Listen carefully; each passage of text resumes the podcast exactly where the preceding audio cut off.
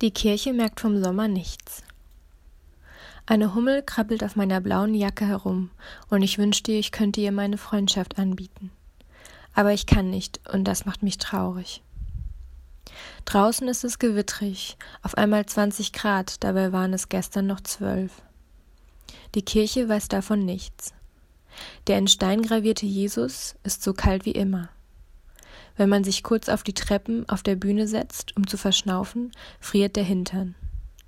Es sind fast nur alte Leute da.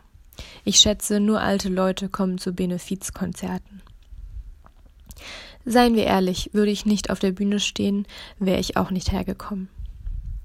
Die Menschentraube steht vor dem Haupteingang und blockiert vorbeifahrende Kinderwägen. Sonst ist es immer andersrum. In Hemd und schicker Hose sehen die jungen Männer ungewohnt gut aus.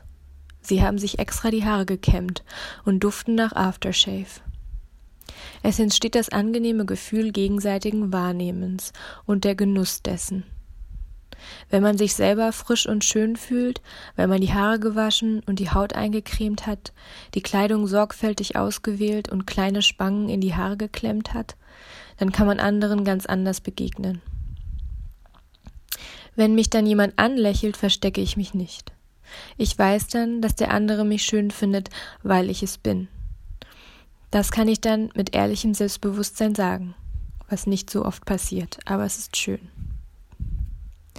Ein paar maulende Kinder durchbrechen die Ernsthaftigkeit der Kirchenatmosphäre.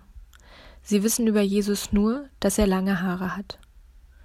Sie klettern auf den Bänken herum und können Musik nicht beim Namen nennen. Dunkle Wolken draußen. Wenn ich es nicht besser wüsste, würde ich sagen, es gewittert heute noch. Von meinem Handy weiß ich, dass es trocken bleibt.